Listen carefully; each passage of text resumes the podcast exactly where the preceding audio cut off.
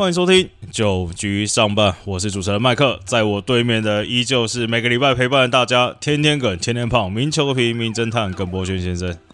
Hello，各位听众朋友，大家好。上个礼拜的中华职棒，这个没有没有什么球队连胜或连败啦，就是打的都差不多。然后唯一可以讲是说，现在乐天打出两胜三败的成绩，然后统一的受伤，因为林敬凯这些也进了这个疫情伤兵名单呐，那反而是这个。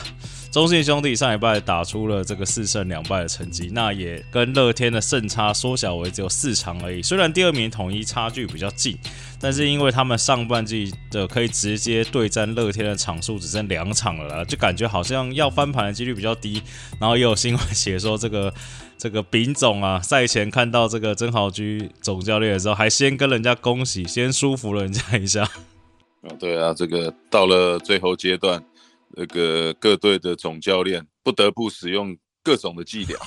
来来干扰对方，舒服对方哦。那当然，呃，上半季看起来就是呃，乐天桃园、统一师、中英兄弟哦这几队在拼最后的上半季的季冠军嘛。那当然，统一师在上个礼拜最后一场十三比五大胜，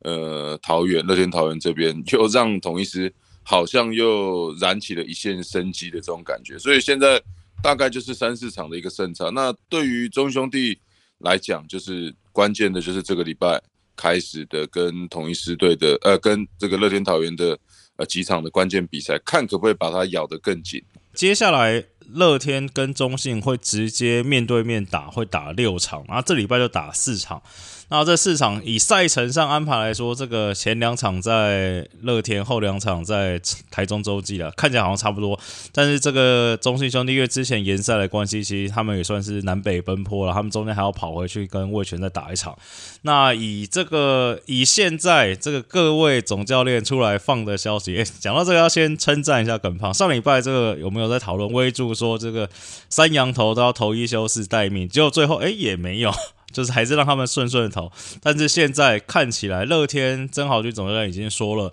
不会因应这个特别这个所谓的天王山之战，然后把索沙拉上来用三个羊头丢。他说他预计应该是两个羊头加两个土头了，可能是这个黄子鹏加陈冠宇。那真人和有可能要回来，但是对面这边可能就是这个德保拉、像魔力加泰迪。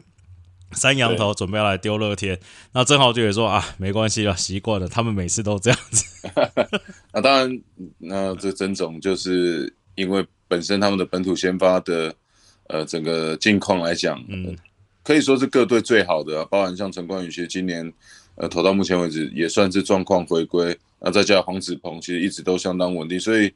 跟各队比起来，比较不用去动用到这种全羊头的一个。呃，安排那当然，祝总也提到，接下来面对到呃乐天桃园的四场比赛，应该是会安排到呃三位羊头啊，尽可能来分摊这四场的比赛。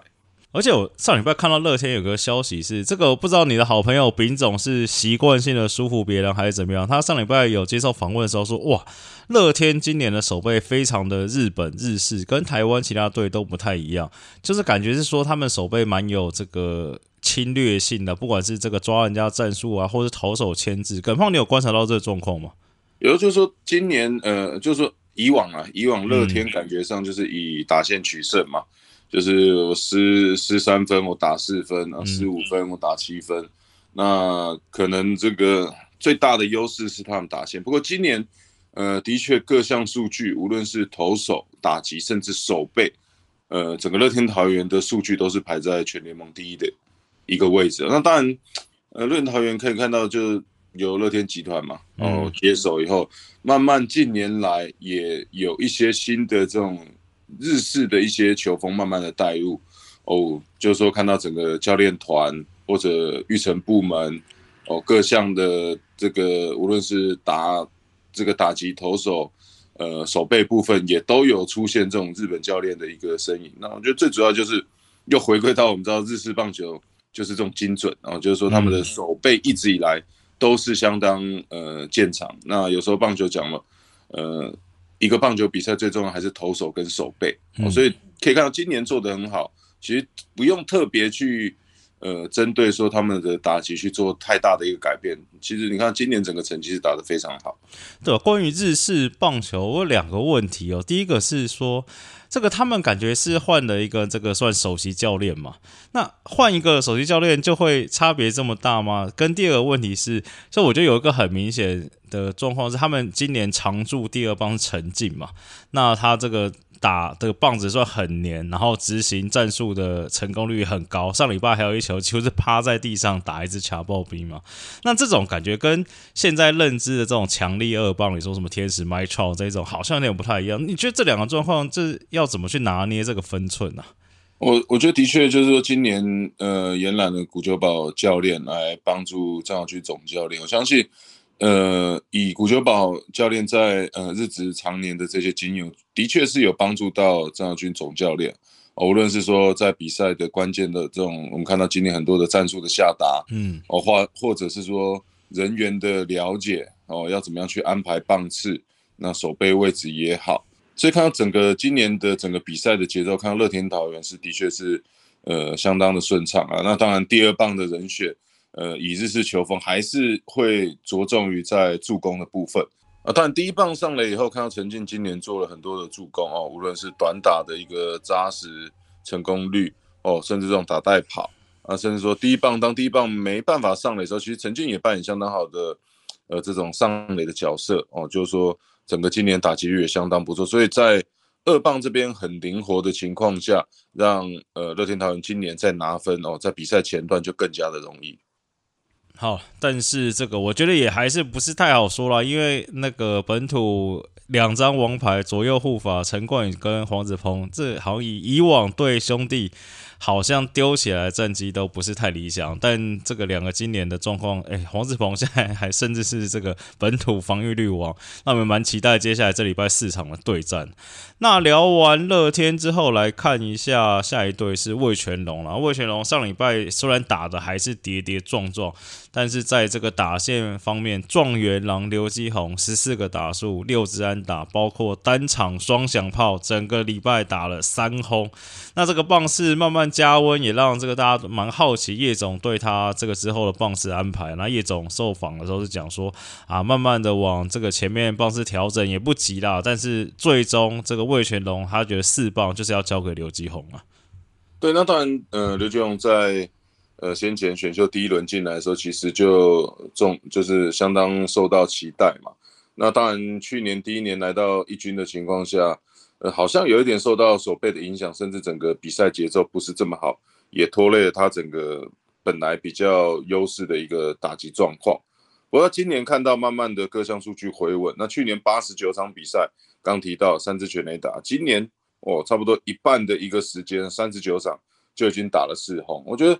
最主要去年在这个基基要广告还没进来之前，感觉上呃。刘继宏必须去扛起球队可能中心棒次的一个位置。那今年可能有了智胜，哦，再加上吉吉吉辽广冠，然后还有那么一样，其实他们都打得不错的时候，也让整个球队的重心比较不会只放在刘继宏身上，所以感觉起来他就可以花他用他自己的方式哦，呃，去慢慢的来做这样调整，也不会让自己的压力都揽在自己的身上。所以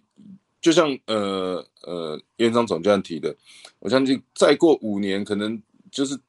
再过一些时间以后，当呃智胜可能也他们也慢慢退休以后，哦，可能最终为全龙队的中心帮次甚至第四棒还是会回归到刘继宏的一个身上。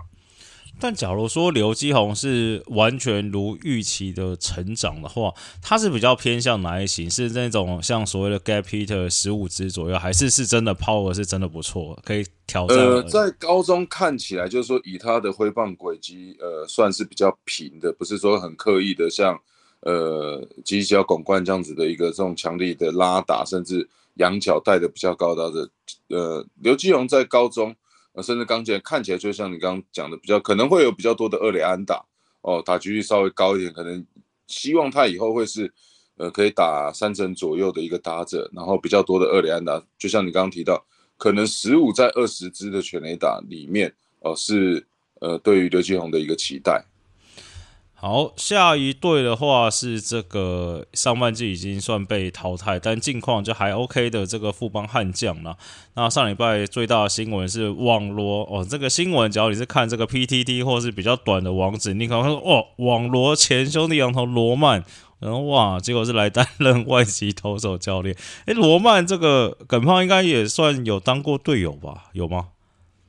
嗯，有一应该是有一点忘记，因为他相继投过呃兄弟象嘛，兄弟象跟呃拉米狗，其实他都待过啊，这两只我也待过，不知道是不是刚好都错开交叉擦身而过。不过罗曼是呃相当 nice 的一个人，很客气，我在球场上都会主动的跟无论洋将或者甚至我们这些本土球员都会打招呼。那我记得他也是好像出生于蓝鸟队的，所以有一点点这样的因缘际会，嗯，哦，所以我们也稍微的聊到一下哦，以前的蓝鸟队的一个一些一些状况啊，所以本身跟他也算是呃有聊过几次天。那无论他在台湾的成绩哦，为兄弟象拿下几次的冠军也好，那甚至有到日职的打球的经验，再来就是这种国家队的经验，我相信，呃，的确他会是。呃，当担任这个投手教练相当好的人选哦，尤其是带领像呃富邦悍将这边蛮多的这种年轻的投手，呃，需要很多的实质的经验来帮助他们。对，所以就是说罗曼本身对这个环境不陌生，所以他融入也会相当的快。这种刚退休的投手来当投手教练，会有什么比较明显的特征吗？或是可以预期富邦会出现什么变化？我觉得当然当教练就是。还是需要经验啊，很难说你马上呃来就看到很多层面。不过就是说，以他本身个人的特质，再来就是说他呃在各个国家打过球，哦各个层级面对到各种不同的人种，我觉得所以我觉得他的融入是会很快的。嗯，就说而且他看过这么多等级的选手，他也大概都知道呃球员的能力到哪里，呃他能够去做什么样的事情，所以这一点倒是不会去太担心。对。好，最后一个话题就是这个中职目前打到现在最多全垒打是七轰的林立嘛？那上礼拜这个乐天中间的豪进，就是被刚刚聊的许基宏这个 BS 掉了之后。他在赛后接受访问的时候说：“哎，是可能讲出来会这个被罚还是怎么样？但他好像还是想要讲，就是他觉得这个中华职棒用球好像不太稳定，倒不是说弹或不弹，因为他说他来这两年都算不弹的。那他只是拿了，他就直接拿两颗球给记者看，说你看了，尤其是这个缝线方面，有时候可能有些球的缝线粗的，有些是细的，然后握起来不太一样，有些高，有些低。”那耿胖，你觉得这个用球好像是不是？其实你们球员自己都在聊这个问题，对不对？嗯，对，对啊，这以前也也算是有碰过了。嗯，哦，就有尤其在我记得有一年是特别，因为每一年的球我记得都不太一样。那甚至，嗯，以前我在打球的时候，有时候可能每一年在换的品牌，也就是说招标到的或者换的品牌。呃，可能也不太一样，所以有时候品质的确是这么不固定。那像豪进讲的，以前我们也碰过，嗯，就好像打了一个界外球，哦，或者打出去以后回来，我球就变形。但，以站在投手的角度上，那变形的球一定是打的比较不远，嗯，所以我们也不太会去换，嗯，对。那就像他也讲球缝线呐，就是说，当你缝线粗细不同，也会去影响到投手握球的一个手感。我就说，感觉这个球是比较大或者比较小。那有时候又会影响到整个变化球种，所以的确，嗯，这样的一个问题，我觉得联盟必须要去重视，然后应该要去改善啊，这样才能让球员的表现水准比较一致一些。但是以投手的角度上来说，你是可以换到你爽吗？就比如说拿然后换一颗这样，可以这样子吗？呃，当然，规则上面是没有规定投手不能够换球啊。那可是有的时候 比赛时间的关系，裁判 可能就说：“我那三打拿出来给你挑，他就是每一颗都长得不一样啊，没有办法。”对，而且我觉得郝志这个时机点讲的也不太对了。他假如说是在对前一阵子正威猛 的时候讲，可能大家觉得说：“呃，你看被刚被打出一个 BS，在讲这句话，大家就说：‘哎，是不是在找借口还是怎么样？’” 好了，那我们第一段节目先聊到这边，下一段节目聊一下这个选秀的状况跟上礼拜的这个最佳九人。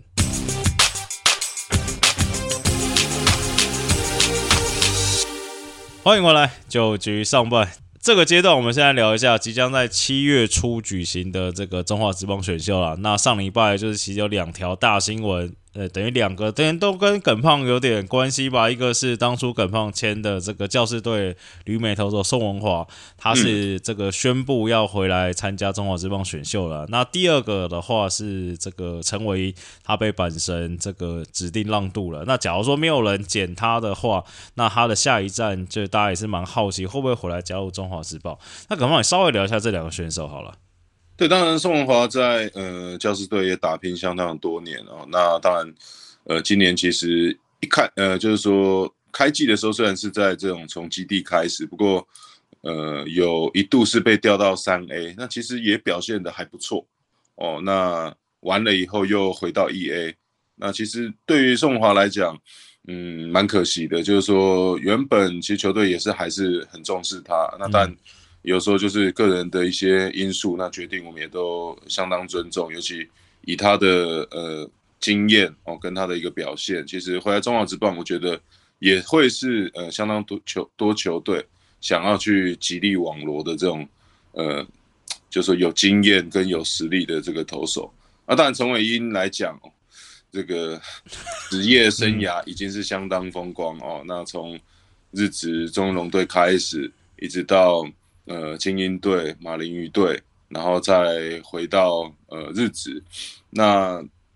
当然对球迷呃一定会相当期待啊，就是说希望这样子等级的投手哦，甚至以往都要在美国中央大联盟或者中华队才看得到呃陈伟英投球的一些表现。那不过中英可能也会有一点像呃杨代刚这个样子，就是说当他们打到这种等级的球员以后。那就是说，下一站他要怎么安排？我觉得他可能就会跟呃家人啊，甚至经纪人来做一些讨论啊。他当然对于崇明来讲，常年都在外，我觉得 如果有机会来回馈一下呃台湾的棒球，也是相当的不错。对，因为那个我看到蛮多网友在讨论啊，其实就是。其实陈伟，假如真的回来的话，因为现在还不确定。那有一点是说，因为他是被日职所谓指定让渡，不是被这个 wave wave 掉嘛，所以基本上以现在日职规定是，就算有其他球队想要减他。那他们今年球队还是不太能登陆啦，所以基本上就是日职这边可能可以继续留在那边几率不太高，那就可能就像耿胖讲，就看他考虑要回来台湾呢，还是说譬如说去什么独立联盟还是什么之类的。对，但他选秀的状况会是说，其实我那天就翻了一下规章，就是他不一定要像譬如说小小郭郭宏志回来的时候浪三轮嘛，对不对？嗯，对，不知道是不是有这个优，当初是不是有这种优秀？呃，选手条例，选手的条例啦。对，那当初应该就是为呃小郭学长，还有像杨代刚，当初好像都有提到，呃，这些在国外的表现已经有一定的这个经历啊，或者说他们一定有一定的水准的时候，那回来选秀可能会有一些呃优惠，可能也我觉得也是希望说真的让想要嗯他们这样选手的球队。甚至对于球员本身，呃，可能希望回到 自己家乡的对对哪支球队，甚至自己家乡，呃，然后来做打球的动作工作的话，我觉得都会是一个不错的选择。对啊，那那陈伟英的状况可能就是看他，我觉得好像也快了，因为我记得日本时间好像也是这个六月底左右，那就看他之后的决定。那另外一个比较确定的宋文华啦，那基本上就是新闻出来之后，那场好像刚好是这个富邦对乐天，嗯，两队的总教练邱哥跟这个曾总都说，哎。他要回来哦，那我们有机会选到他吗？那个耿胖，你稍微预测一下，你觉得宋文华现在是确定要参加中华职棒选秀了吗？那你觉得他的选秀的状况跟顺位大概会落在哪边？以他的今年在这个小联盟的表现，无论是三 A 或者高阶业，其实都表现不错啊。那他又不比较不像说其他的这种高学生、高中生啊或者大学生，我觉得宋文华可能会，如果球队要选他，就会希望就下半季的一个集战力，那可能就是对于说。呃，牛棚哦，甚至整个 closer 的一个位置，会希望去交给宋文华。那当然，以他这种，就是说在国外这么长的时间，那甚至这两年都表现不错的话，想要选他的球队，可能也要尽早。我相信应该会有蛮多球队在做竞争的。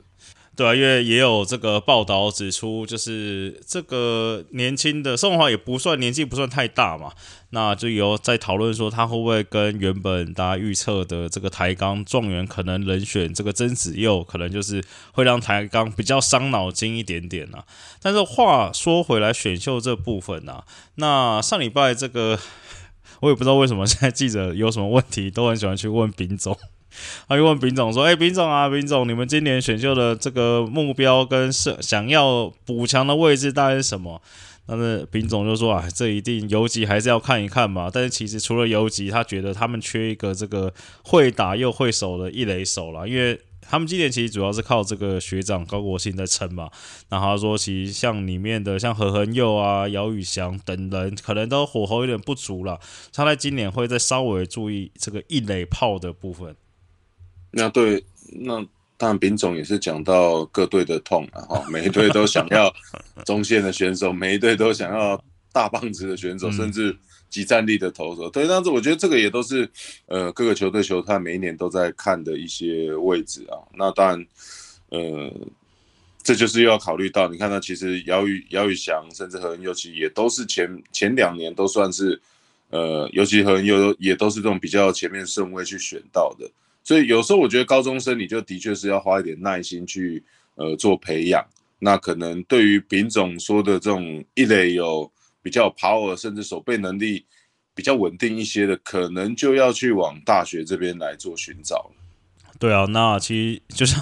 这个每一队都缺中线，每队都缺大棒子，每一队应该也都缺集战力投手了。因为这个魏权总教练叶巨章说：“哦，我们今年目光应该要锁定这个集战力投手。”而且他又说：“而且今年这个选秀测试会又办在这个 我们天母棒球场，我还可以看到比人家更多的数据。”